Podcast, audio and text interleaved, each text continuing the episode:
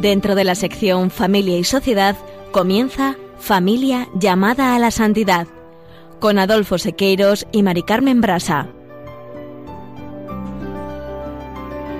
Muy buenas tardes, queridos oyentes de Radio María y Familia Radio María. Bienvenidos al programa Familia llamada a la santidad. Muy buenas tardes, queridos oyentes y amigos de Radio María y seguidores del programa Familia llamada a la santidad.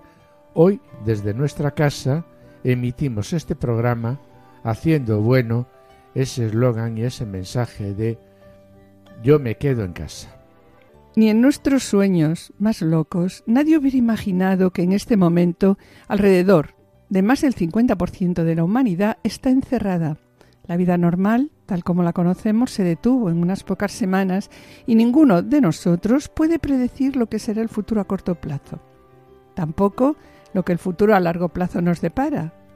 Lo que comenzó como un virus estacional trivial descartado inicialmente como insignificante se convertiría en cuestión de semanas en una pandemia. Nuestros profesores, hijos y nietos han comenzado un nuevo modelo educativo en el que el colegio se ha introducido en nuestras casas y en el que la enseñanza y el aprendizaje se ha hecho posible a pesar de las dificultades tecnológicas. Y muchos de nosotros también, pues hemos pasado a conectarnos y a trabajar en casa. De hecho, de repente la humanidad se vio obligada a hacer una pausa, mirar hacia atrás, reflexionar, concentrarse en lo que es importante en la vida y sobre todo a redescubrir a la familia y pasar más tiempo con los miembros de la familia. Y en esta línea Hoy nos hacemos eco de las palabras de nuestro director, Padre Luis Fernando de Prada, que nos recuerda la importancia de estar unidos en la oración, cuando nos dice, querida familia de Radio María, en estos momentos de prueba por la extensión del coronavirus, el Papa y nuestros pastores nos piden que intensifiquemos nuestra oración al Señor y a la Santísima Virgen por el fin de esta pandemia y de las demás enfermedades que eh, amenazan a la humanidad que intensifiquemos nuestra oración al Señor y a la Santísima Virgen por la curación de los enfermos, el eterno descanso de los difuntos, la fortaleza del personal sanitario, de los sacerdotes y de todas las familias y todos los que cuidan de los más necesitados. También nos recuerda que estamos llamados en estos momentos a orar, a orar con mayor insistencia desde nuestros hogares. Y siguiendo esta propuesta vamos a dedicar el programa a la oración familiar, programa que vamos a transmitir desde nuestra casa, como les adelantaba anteriormente, siguiendo la propuesta de Yo me quedo en casa, quedémonos en casa, y acompañados virtualmente por algunos de nuestros colaboradores. En la sección Familia Semilla de Santidad, Juana Julise, que nos ofrecen hoy el ejemplo de vida de la familia de Teresa de Calcuta, persona, como todos saben, de gran relevancia social y espiritual en el siglo XX, de la que se conoce sobre todo su humildad de su vivir cotidiano, dedicado a los más necesitados en la India. Pero es menos conocida y esto es lo que queremos proponer y poner hoy de relieve en este programa dedicado a familia como iglesia doméstica es la influencia de su familia, sobre todo la influencia de su madre en su vocación religiosa y el servicio a los pobres. No os perdáis su ejemplo de vida continuar con nosotros. Permaneced en sintonía, permaneced con nosotros en Radio María.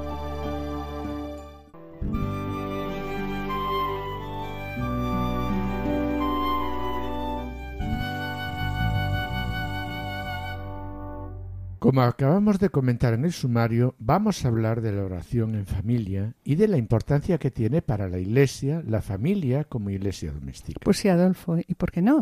Este es también un buen momento para hacer una pequeña oración, una pequeña oración con nuestra familia. Y esto es lo que queremos proponer en el programa de hoy.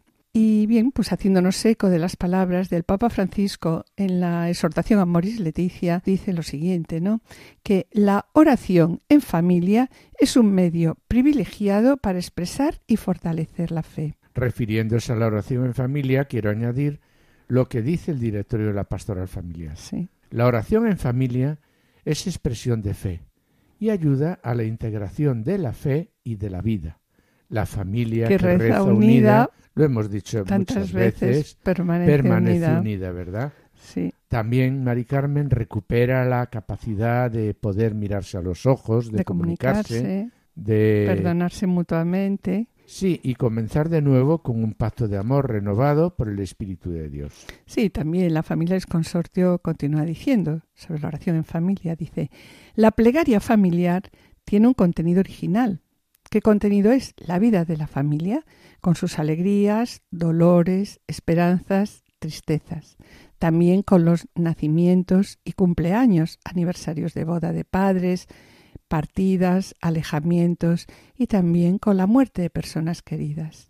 Y sobre la oración familiar quiero recordar también cuando se refiere a aquellas dificultades que se presentan en estos tiempos para orar en las familias, como son los problemas del paro, horarios de trabajo incompatibles con la vida familiar, la cultura de lo provisorio, y donde el amor para siempre pues es una, falacia, dice el Papa Francisco. Sí, y por tanto también donde no hay tiempo para la oración. Pero mira, Mari Carmen, en estos momentos las familias sí tenemos ese tiempo. Es verdad, es verdad, que tenemos en casa, encerraditos.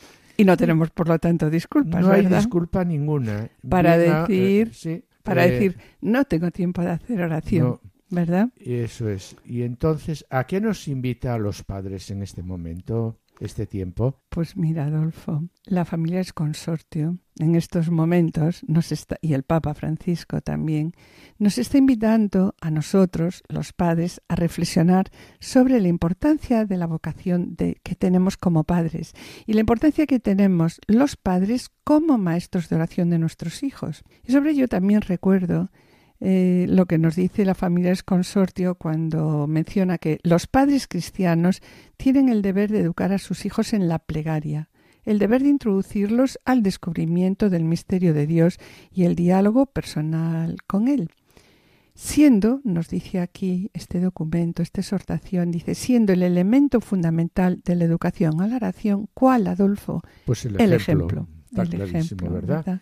Pero, ¿y los padres cómo podemos dar este ejemplo, Mari Carmen?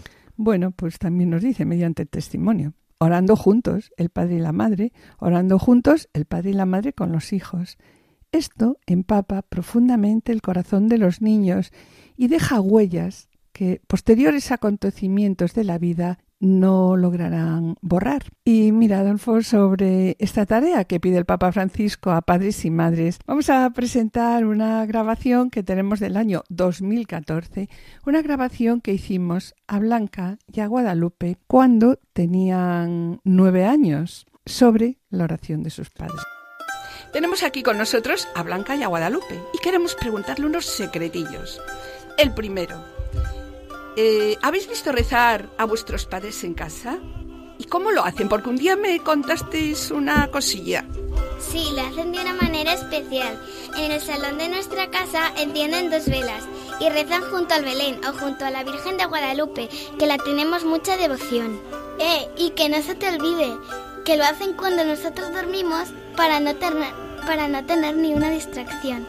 Una vez, bajamos abajo porque teníamos hambre y claro, como para pasar a la cocina hay que cruzar el salón, les vimos. Y les pillaste rezando. Les pillamos. Bien, después de escuchar estas palabras de estas dos pequeñas, y con qué ternura cuenta, ¿no? Cómo pillaron a sus padres haciendo oración, conviene señalar de nuevo cómo la familia es la originaria e indispensable escuela de oración cristiana.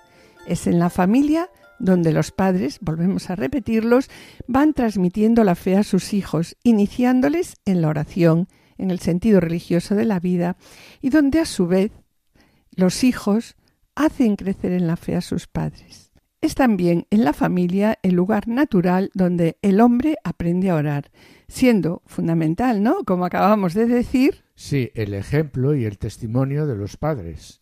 Y sobre la oración también queremos destacar las palabras del Papa Francisco en la catequesis del 26 de agosto, cuando nos dice a las familias que la oración brote de la escucha de Jesús, de la lectura del Evangelio. Y no lo olviden, nos dice con énfasis, cada día leer un pasaje del Evangelio, que la oración brote de la confianza con la palabra de Dios. Y ahora nos pregunta, ¿Hay esta confianza en nuestra familia? ¿Tenemos en casa el Evangelio?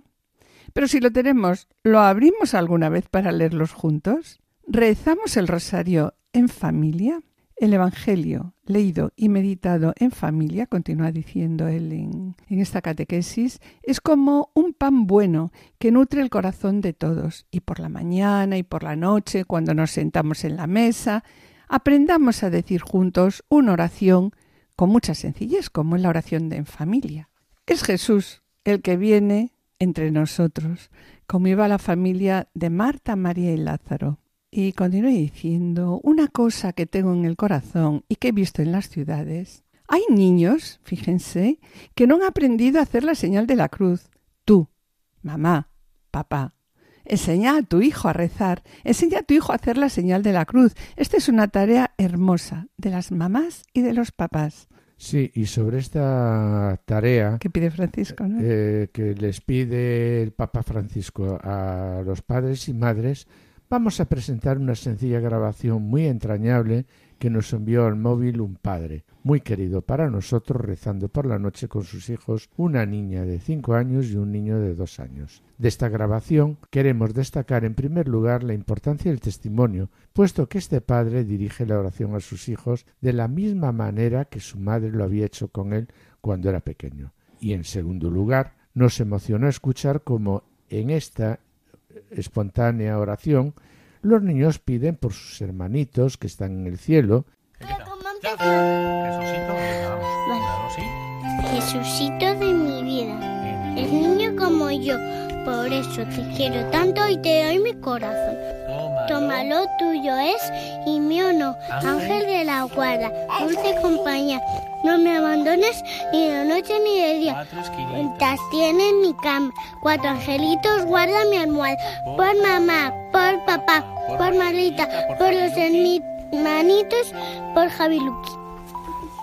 En nombre del Padre, del Hijo, del Espíritu Santo. Y después de escuchar la ternura de esta oración, queremos recordar la oración conyugal. Y para ello eh, vamos a, a escuchar la oración entre Tobías y Sara, preciosa canción, ¿no? Musicalizada por Ignacio Yepes.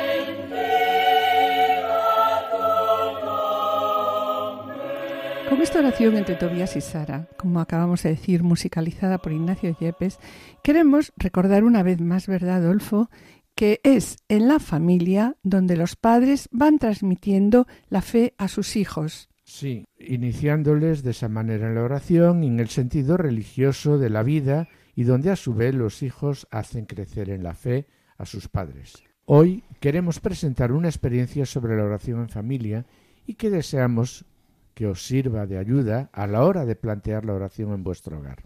Queremos orar en familia.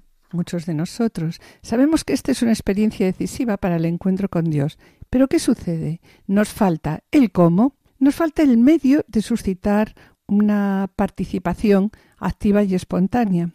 Y la verdad es que también a veces no nos atrevemos a proponer la oración a nuestros hijos. Y la verdad es que dejamos con pesar pasar el tiempo. Nosotros no pretendemos enseñar a nadie a hacer oración en familia, ¿verdad, Mari Carmen? No, no.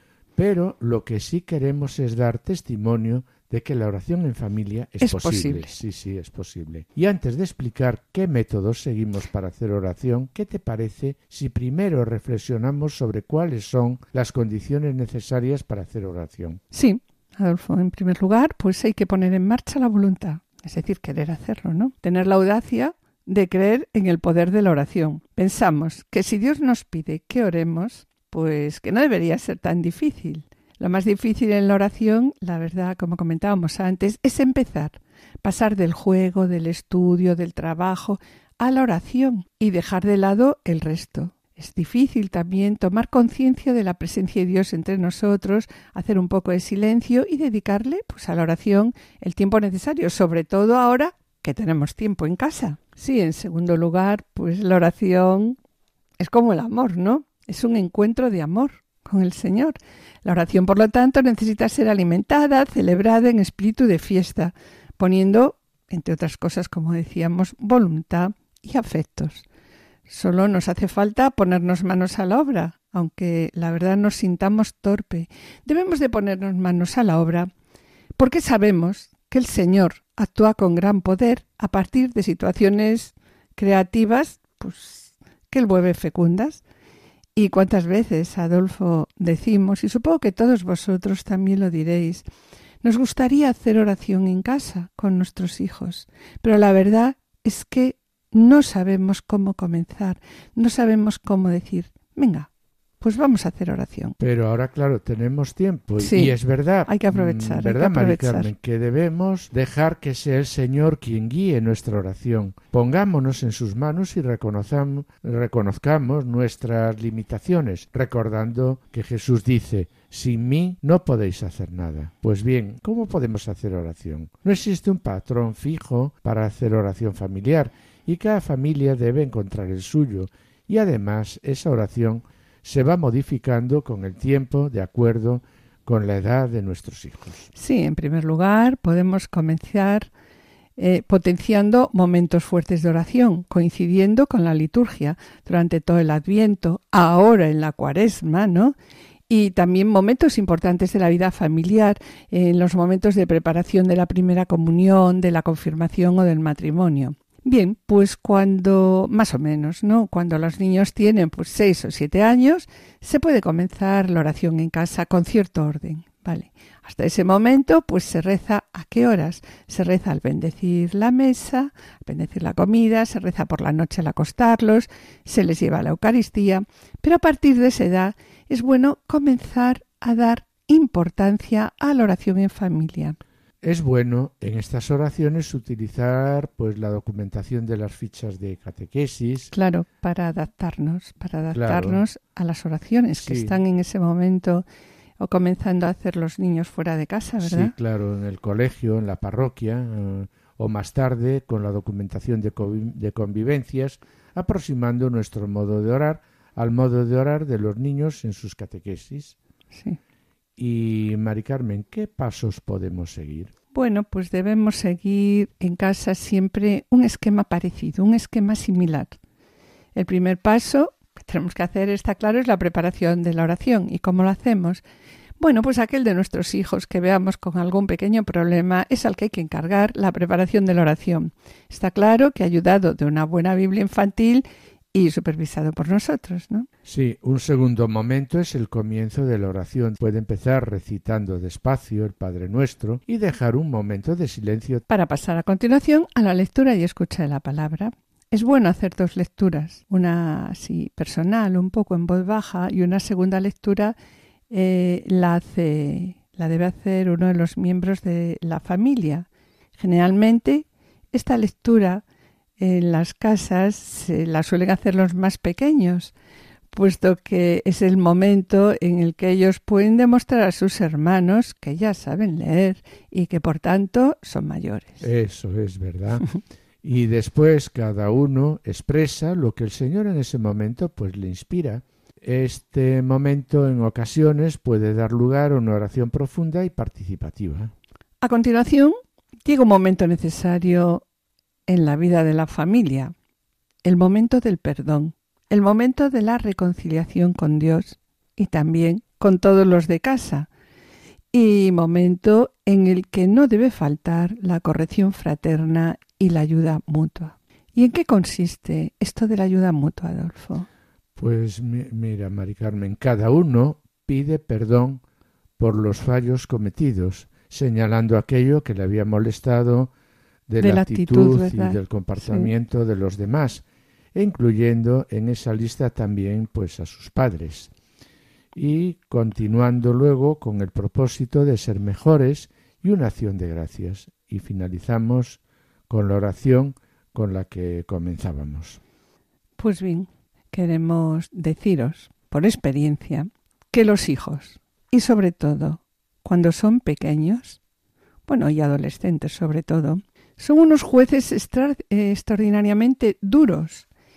Y a través de sus palabras, de las palabras, en nuestro caso de nuestros hijos, Adolfo y yo hemos visto el reproche de Dios, el reproche de Dios a nuestros egoísmos y actitudes, y también en muchos momentos lo que Dios deseaba de nosotros. Con la oración también hemos ido conociendo y comprendiendo a nuestros hijos, saber en qué momentos se encontraban, conocer sus vacilaciones, dudas y temores. La oración era también un momento en el que nosotros experimentábamos la misericordia y el perdón de Dios. ¿A través de quién? A través de nuestros hijos.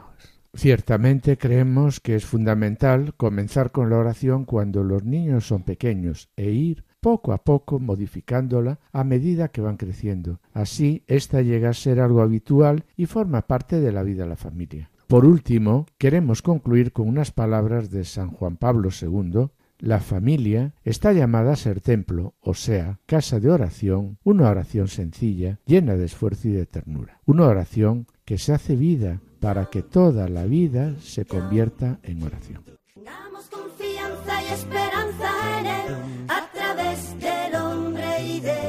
Oyentes y familia de Radio María, estamos en el programa Familia llamada a la Santidad, dirigido por Adolfo Sequeiros y quien les habla, Mari Carmen Brasa.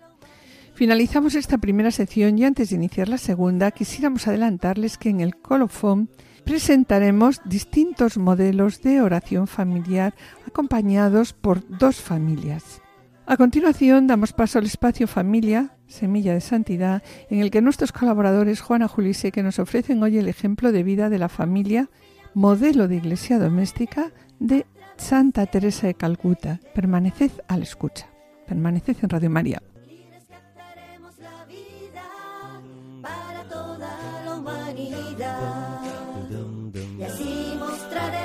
confiamos en Dios, buscando ser familia sin diferencia, siendo juntos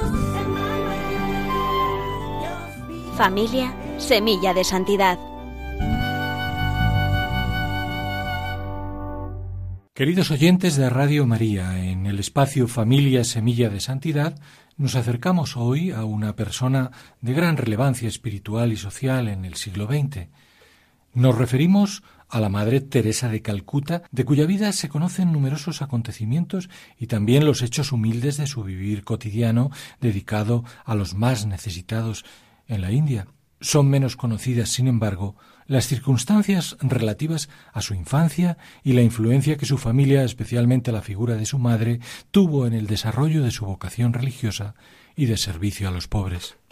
Acerquémonos, pues, a la niñez y primera juventud de la futura santa.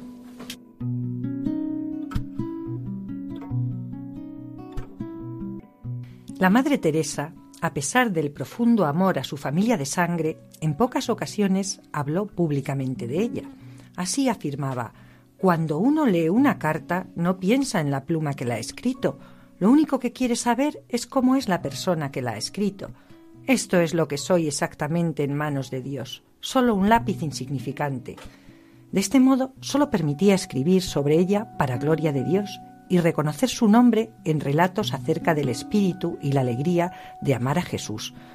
No obstante, a lo largo de su vida, las palabras sobre su familia muestran con toda claridad que la semilla de su labor se encuentra en la profunda religiosidad de su hogar almarés.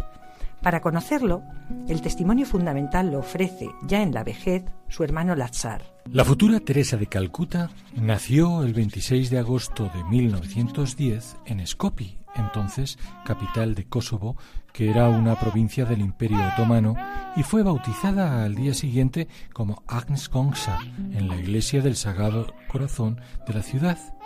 Sin embargo, ella dirá, de sangre y origen soy todo albanesa, y es que sus padres, Nicola y Dranafil Mojashu, eran albaneses. Nicola y Drana tuvieron cinco hijos. En 1903 nació Ágata, Aga, en 1908 Lazar y en 1910 Agnes, o sea, Teresa. Otros dos niños murieron en la infancia.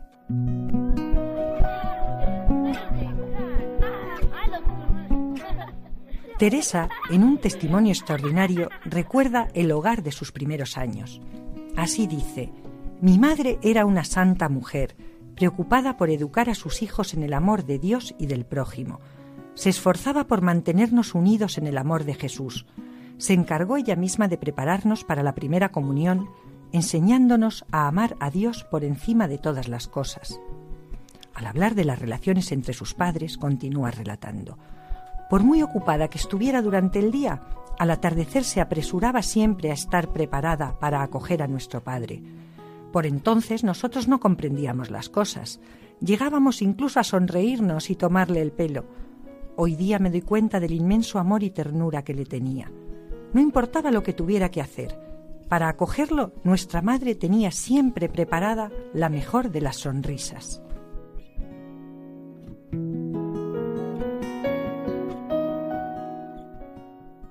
Sin embargo, este ambiente de felicidad conyugal se vio truncado por la temprana muerte del padre.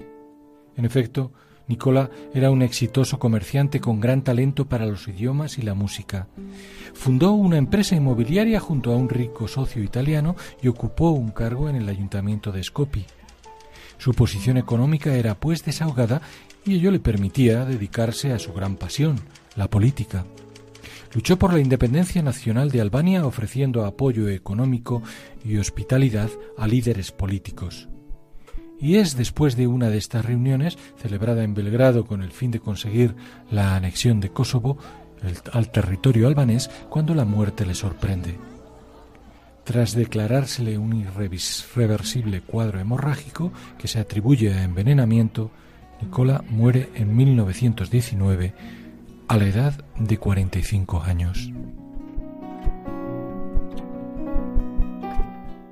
A la muerte de su padre, Agnes tiene ocho años.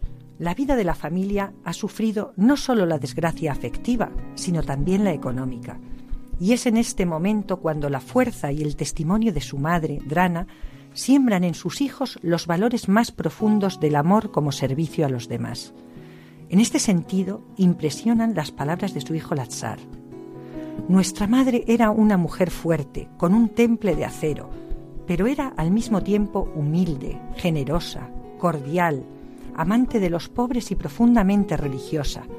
Se preocupaba mucho de nuestra educación, que, que sabía impartirnos más con hechos que con palabras. Era muy ordenada y le gustaba la disciplina, pero lo más destacado en ella era la religiosidad. Todas las noches nos reunía para rezar. En el mes de mayo íbamos todos los días a la iglesia para rezar el rosario y recibir la bendición eucarística. Lazar continúa describiendo el hogar de acogida para los necesitados que Drana supo crear, aun cuando ella misma tuviera que trabajar duramente como bordadora para sacar adelante a su familia. Son especialmente emotivas las imágenes en que la madre socorría a enfermos y pobres. Muchos pobres de Skopje y los alrededores, dice Lazar, conocían nuestra puerta. Siempre había alguien compartiendo nuestra mesa a la hora de comer. Recuerdo entre otros el caso de una madre anciana abandonada por su hijo. Nuestra madre iba por lo menos una vez a la semana a llevarle de comer y arreglarle la casa, acompañada a menudo por Agnes Sonsha. Y continúa relatando. También recuerdo el caso de una señora alcoholizada y cubierta de llagas. Nuestra madre la lavaba y curaba dos veces al día, le daba de comer y la cuidaba como si se tratase de una niña. Y aún añade otro testimonio revelador de esa vivencia profunda del Evangelio. Había una madre de seis hijos, muy delicada de salud, que tenía que trabajar mucho. Nuestra madre se ocupaba también de ella. Cuando le era imposible acudir a su casa, mandaba en su lugar a Goncha. Al fallecer la pobre señora, sus hijos crecieron con nosotros como si fuéramos hermanos. Esta actividad eh, de servicio al prójimo se sustentaba en su profunda fe. Por ello, la familia colaboraba con la Iglesia del Sagrado Corazón en Skopje, que reunía a la minoría católica de esta ciudad. Allí, la pequeña Agnes participaba de manera entusiasta en los ritos religiosos y numerosas actividades parroquiales y se iba forjando su vocación. La Madre Teresa lo recuerda así. Yo solo tenía doce años. Fue entonces cuando supe por primera vez que tenía vocación hacia los pobres. Quería ser misionera. Quería salir y dar la vida de Cristo a la gente en los países de misión. Para llegar al discernimiento de su vocación, todavía debieron pasar seis años.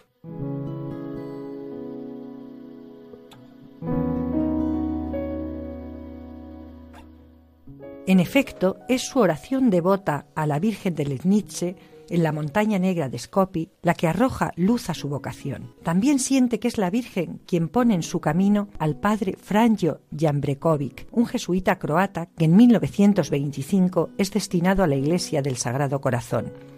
En esta parroquia ejerce una profunda acción cultural y evangelizadora. Funda allí la Cofradía de las Hijas de María y es un padre espiritual para Agnes. Así, en la inquietud de la joven por discernir si realmente Dios la llama, el padre Jambrekovic le explica cómo la profunda alegría que siente es la confirmación que tanto anhela.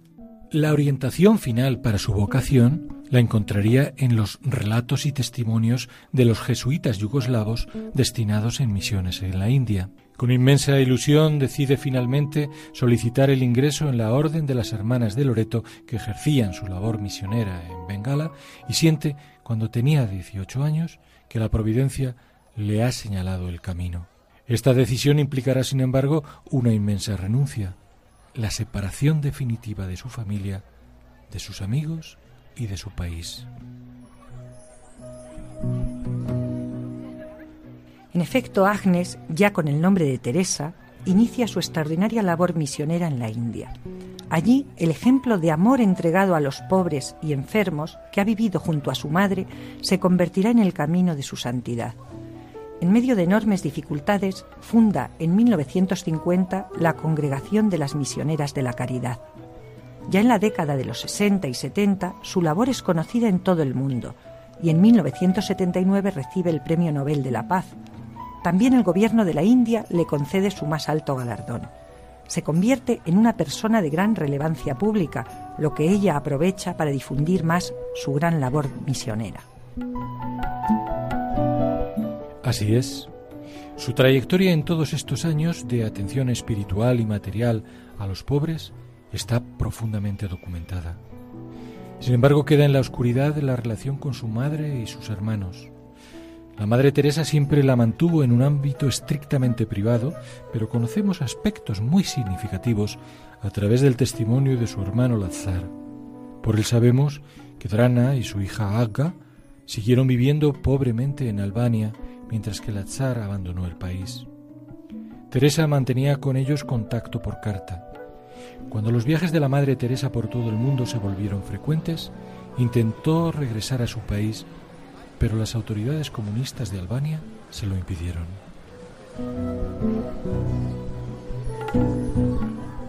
Resulta fácil imaginar el dolor por la separación, tanto que Teresa intentó, con ayuda de personalidades internacionales, que el gobierno de Albania permitiera salir del país a su madre y hermana, pero argumentaron problemas graves de salud para rechazar la petición.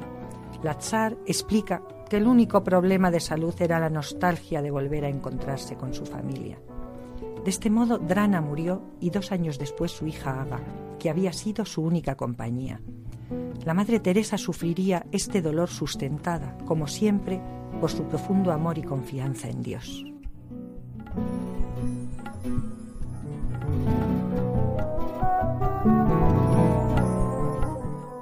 Teresa de Calcuta, como tantos otros santos, ha tenido en sus padres la semilla de su vocación religiosa, su espíritu de amor y sacrificio por el prójimo. Algunas de sus frases al respecto son muy elocuentes. Así decía, nadie parece tener tiempo para los demás. Los hijos para sus padres, los padres para sus hijos, los esposos el uno para el otro. La paz mundial empieza a quebrarse en el interior de los propios hogares. O también esta otra. Deberíamos plantearnos interrogantes como este. ¿Conozco a los pobres? Conozco en primer lugar a los pobres de mi familia, de mi hogar, a los que viven más cerca de mí, personas que son pobres pero acaso no lo son por falta de pan. Existen otras formas de pobreza, precisamente más dolorosas en cuanto más íntimas. ¿Acaso mi esposa o mi marido carezcan, o quizá carezcan mis hijos, mis padres, no de ropa ni de alimento? Es posible que carezcan de cariño, porque yo se lo niego.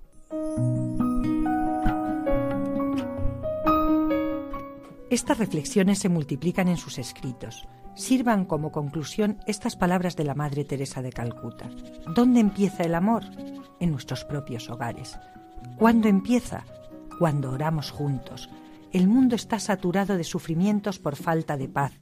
Y en el mundo falta paz porque falta en los hogares. Hay muchos, demasiados hogares divididos. La familia que reza unida permanece unida.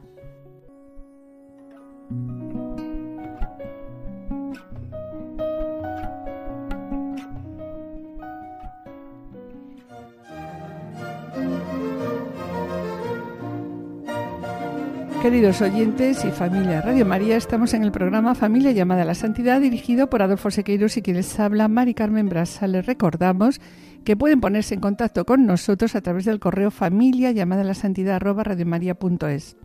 Para solicitar este programa deberán dirigirse ustedes al teléfono de atención al oyente 91 882 8010.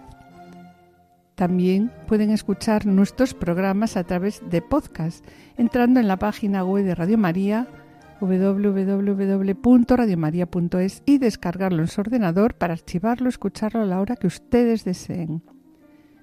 Y bien, mis queridos oyentes, gracias por los correos que enviáis al programa. Intentaremos contestarlos puntualmente. Sabed que vuestras palabras son de gran ayuda para todos nosotros. Sabemos que el trabajo lo lleva Cristo y su Espíritu y nosotros solo somos siervos inútiles que intentamos hacer lo que tenemos que hacer.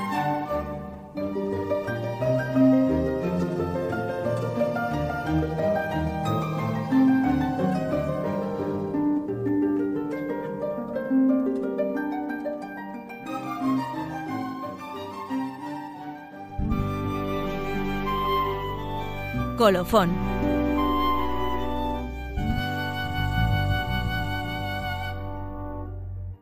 Y con estas palabras de Santa Teresa de Calcuta, ¿dónde empieza el amor? En nuestros hogares, pero hay demasiados hogares divididos, la familia que reza unida permanece unida. Pues bien, con estas frases damos entrada a dos familias que desde sus hogares nos presentan su manera de, de hacer oración. Y sobre la oración en familia, queremos recordar una vez más que cada familia, como dijimos antes, que cada familia debe encontrar su modo de hacer oración, su modelo de oración. Y por este motivo, en este eh, programa, en este momento, presentamos dos propuestas diferentes de oración. Javier, Olga y sus hijos van a rezar un misterio del rosario. Pablo Lucía y sus hijos nos van a presentar una propuesta de, de una lección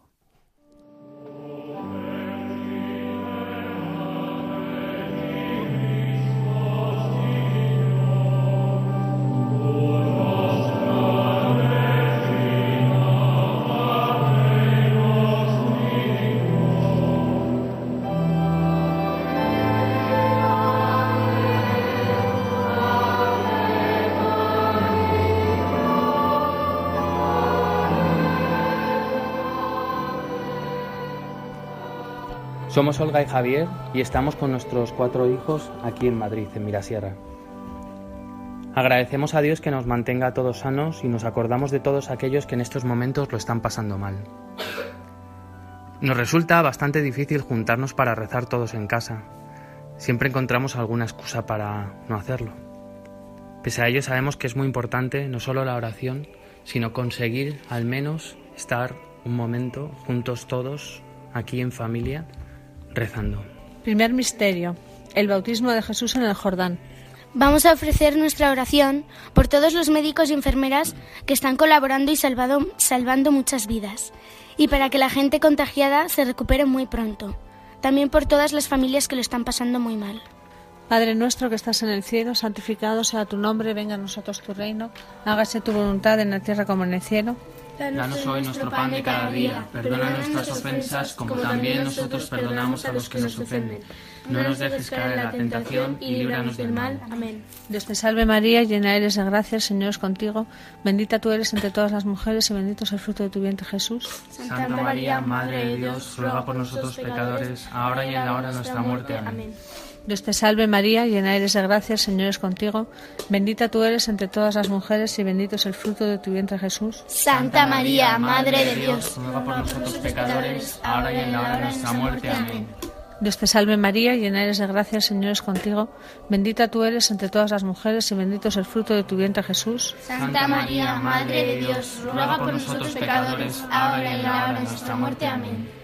Dios te salve María, llena eres de gracia, Señor es contigo, bendita tú eres entre todas las mujeres y bendito es el fruto de tu vientre Jesús. Santa María, Madre de Dios, ruega por nosotros pecadores, ahora y en la hora de nuestra muerte. Amén. Dios te salve María, llena eres de gracia, el Señor es contigo, bendita tú eres entre todas las mujeres y bendito es el fruto de tu vientre Jesús. Santa María, Madre de Dios, ruega por nosotros pecadores, ahora y en la hora de nuestra muerte. Amén. Dios te salve María, llena eres de gracia, el Señor es contigo, bendita tú eres entre todas las mujeres y bendito es el fruto de tu vientre Jesús. Santa María, Madre de Dios, ruega por nosotros pecadores, ahora y en la hora de nuestra muerte. Amén. Dios te salve María, llena eres de gracia, el Señor es contigo, bendita tú eres entre todas las mujeres y bendito es el fruto de tu vientre Jesús. Santa María, Madre de Dios, ruega por nosotros pecadores, ahora y en la hora de nuestra muerte. Amén. Dios te salve María, llena eres de gracia, el Señor es contigo, bendita tú eres entre todas las mujeres y bendito es el fruto de tu vientre Jesús. Santa María, Madre de Dios, ruega por nosotros pecadores, ahora y en la hora de nuestra muerte. Amén. Dios te salve María, llena eres de gracia, el Señor es contigo, bendita tú eres entre todas las mujeres y bendito es el fruto de tu vientre Jesús. Santa María, Madre de Dios, ruega por nosotros pecadores, ahora y en la hora de nuestra muerte. Amén. Dios te salve María, llena eres de gracia, el Señor es contigo, bendita tú eres entre todas las mujeres y bendito es el fruto de tu vientre Jesús. Santa María, Madre de Dios, ruega por nosotros pecadores, ahora y en la hora de nuestra muerte. Amén. Gloria al Padre, al Hijo y al Espíritu Santo, como era en un principio, ahora y siempre, por los siglos de los siglos. María, Madre de Gracia, Madre de Piedad, Amor y Misericordia, defiéndenos de nuestros enemigos y ampáranos ahora y en la hora de nuestra muerte. Amén.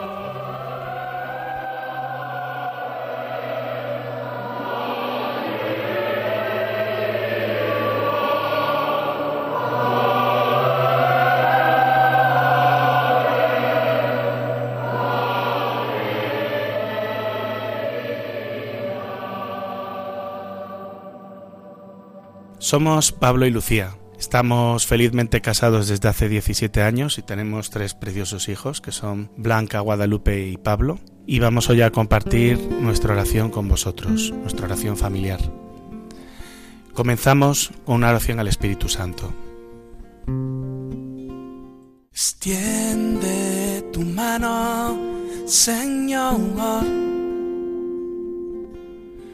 pues todo lo puede tu amor. Hoy te confieso, mi Dios, mi Señor Salvador. Ya no hay tinieblas en mí, solo hay luz extiende tu mano, Jesús. Extiende tu mano, Señor. Pues todo lo puede tu amor. Hoy te confieso mi Dios, mi Señor Salvador. Ya no hay tinieblas en mí, solo hay luz. Ahora extiende tu mano, Jesús. Ahora extiende tu mano, Jesús. Ahora extiende tu mano, Señor. Ven, Espíritu Divino, manda tu luz desde el cielo, Padre amoroso del pobre, don en tus dones espléndidos, fuente del mayor consuelo. Ven, dulce huésped del alma, descanso de nuestro esfuerzo, tregua en el duro trabajo, brisa en las horas de fuego, gozo que enjuga las lágrimas y reconforta los duelos. Entra hasta el fondo del alma, divina luz y enriquecenos. Mira el vacío del hombre si tú le, fallas, le faltas por dentro. Mira el poder del pecado cuando no envías tu aliento. Riega la tierra en sequía, sana el corazón enfermo, lava las manchas, infunde calor de vida en el hielo, doma el espíritu indómito, guía en el que tuerce el sendero. Reparte tus siete dones según la fe de tus siervos, por tu bondad y tu gracia, dale el esfuerzo su mérito, salva al que busca salvarse y danos tu gozo eterno. Lectura del Evangelio según San Mateo, capítulo 19, versículos 16 al 22.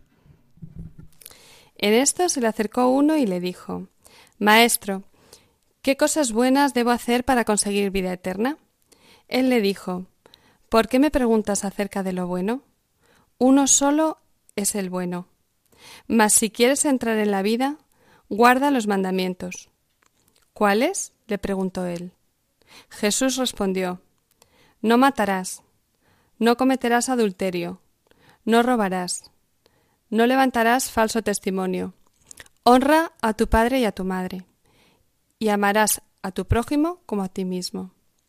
Dícele el joven, Todo esto lo he guardado. ¿Qué más me falta? Jesús le dijo, Si quieres ser perfecto, anda, vende tus bienes y dáselo a los pobres, y tendrás un tesoro en los cielos. Luego sígueme. Al oír esas palabras, el joven se marchó entristecido, porque tenía muchos bienes. Bueno, ahora le presentamos al Señor nuestras peticiones. Señor, te pido por la conversión de las almas, especialmente por la conversión de las almas más pecadoras, para que les ayudes eh, a llegar al cielo. También te pido por las familias y por las familias, especialmente las familias que lo estén pasando alguna situación complicada. Te lo pedimos, Señor. Te lo pedimos, Te pedimos, Señor, por eh, todas las personas, eh, especialmente por los sanitarios que están poniendo en peligro sus vidas solamente para ayudar a los demás y eh, ayudar por una buena causa para que les protejas y les ilumines. Te lo pedimos, Señor. Te lo pedimos, Señor. Te pedimos, Señor, por España eh, y por todos los países del mundo eh, que están sufriendo esta crisis del COVID-19. Te lo pedimos, Señor. Te lo pedimos, Señor. Señor, te pedimos para que nos ayudes en este tiempo que nos ha tocado vivir, a fijarnos en, en tu cruz, a que te imitemos en la cruz y que para nosotros sea un momento de conversión en el camino hacia el cielo. Te lo pedimos, Señor. Madre amorosa y tierna, luz de nuestros ojos, armonía en nuestros oídos, dulzura de las dulzuras y santo encanto de nuestras almas. Oh Madre, nos consagramos a ti de una manera especialísima rogándote que nos mires como a tus pequeñitos hijos, que nos alimentes con la leche de tus ternuras, que nos tomes en tus amorosos brazos, que nos escondas bajo tu manto de estrellas y que nos reclines en tu pecho maternal. Queremos ser más y más tuyos, María, es decir, más y más tus hijos, imitando tus virtudes y copiando a tu Jesús, a quien íntimamente amamos. Para corresponder con fidelidad a tus designios, venimos a implorar tu protección. María, tus bendiciones de madre consagrándote todos los instantes de nuestra vida y todos los latidos de nuestro corazón. Me puede faltar todo en la vida. Me puede faltar hasta la vida. Pero nunca quiero que me falte el deseo de amarte hasta el final.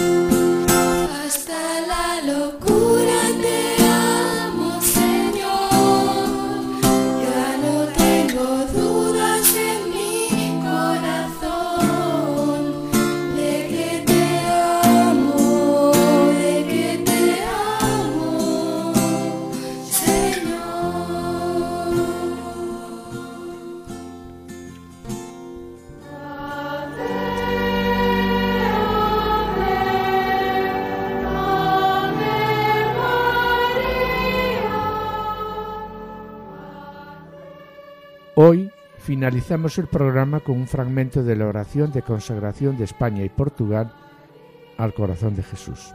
Jesucristo, médico de las almas. La iglesia que peregrina sobre la tierra en Portugal y España, naciones que son tuyas, te suplica en esta singular hora de sufrimiento. Ampara a los niños, a los ancianos y a los más vulnerables. Conforta a los médicos, a los enfermeros, a los profesionales de la salud y a los voluntarios cuidadores. Fortalece a las familias y refuérzanos en la ciudadanía y en la solidaridad. Jesucristo, sé la luz de los moribundos. Acoge en tu reino a los difuntos. Aleja de nosotros todo mal y líbranos de la pandemia que nos afecta. Y con pena tenemos que despedirnos, como os decimos siempre, ¿no? Y lo hacemos con unas palabras de consuelo sobre la situación que estamos viviendo enviadas a mi mail por la hermana Marta, sierva del hogar de la madre, que dicen, van a ser tiempos difíciles, tiempo para la santidad, tiempos de purificación, pero tenemos la suerte de que conocemos el final de la historia de esta batalla entre el bien y el mal, y Dios y el Inmaculado Corazón de María triunfará. Pedidle a Dios que os infunda, por medio del Espíritu Santo, la confianza en Él, la certeza de que nuestra verdadera meta es el cielo y la fortaleza para ser fieles en estos tiempos de prueba.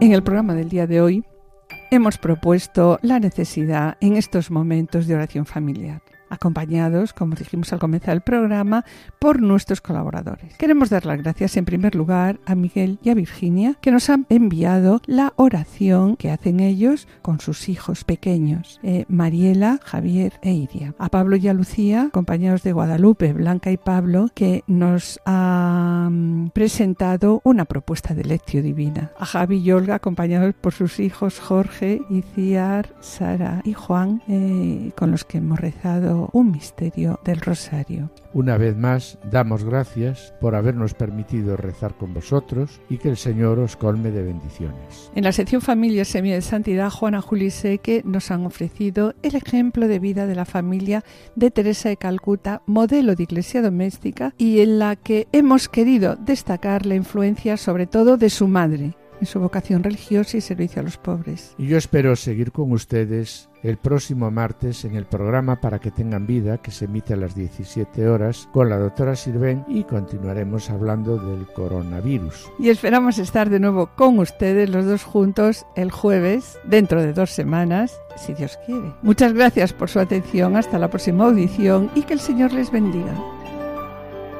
Han escuchado Familia llamada a la santidad, con Adolfo Sequeiros y Mari Carmen Brasa.